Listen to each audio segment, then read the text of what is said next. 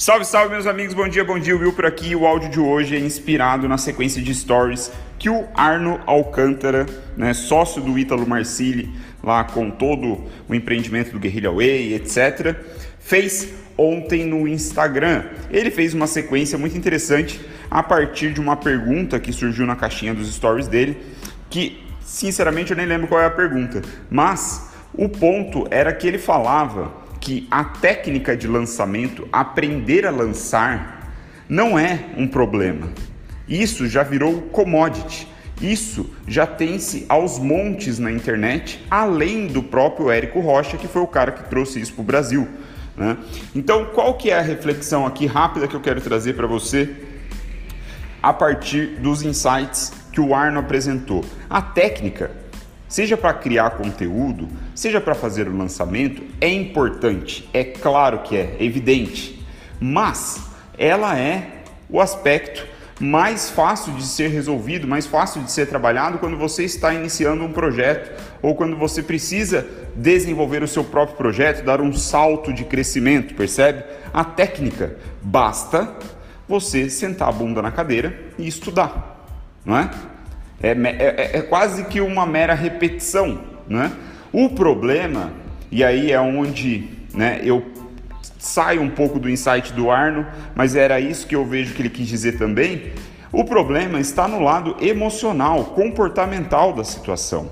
Né? Ele traz um exemplo muito legal lá do, do Donald Trump, é, citando, o, puxando como referência um, um, livro do Donald Trump. Eu sugiro que você entre lá e veja os stories dele antes que expire, né? dependendo da hora que você ouvir esse áudio aqui, talvez já tenha passado. Mas o ponto é, o lado emocional de nós, seres humanos, conta muito na hora de executar esses projetos.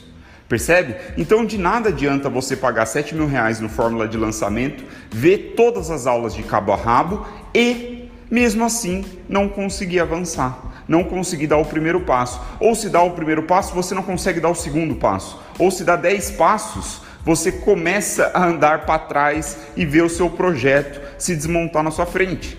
Isso é um aspecto emocional da coisa. E isso, cara, me deixou pensando. Me deixou pensando porque, porra, ok, eu consigo lidar emocionalmente com coisas que já me são familiares, né? como a produção de conteúdo, até mesmo os lançamentos hoje em dia, enfim, mas tem outras situações que eu não tenho tanta inteligência emocional assim, eu não tenho tanta maturidade emocional para conseguir superar ali as tretas do dia a dia, os desafios do dia a dia, percebe? Então eu tô trazendo isso à tona em primeiro lugar para compartilhar essa reflexão com você. Às vezes você não está enxergando que o seu problema não é mais técnico. Às vezes o seu projeto não está saindo do ar, não é porque você não sabe o que, é PPL, o que, é CPL, né? o que, é tiro de alerta, essa, essas, esses termos todos de lançamento. Às vezes o seu projeto não está indo para o ar por uma questão puramente emocional.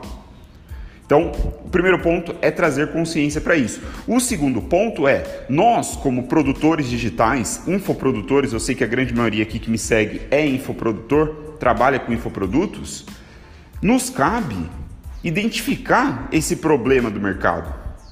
Não é? Mesmo que nós não estejamos num nicho de é, vamos dizer assim, inteligência emocional, que a gente não trabalhe efetivamente com isso, nós devemos considerar dentro do nosso produto, né, que essa é a realidade das pessoas.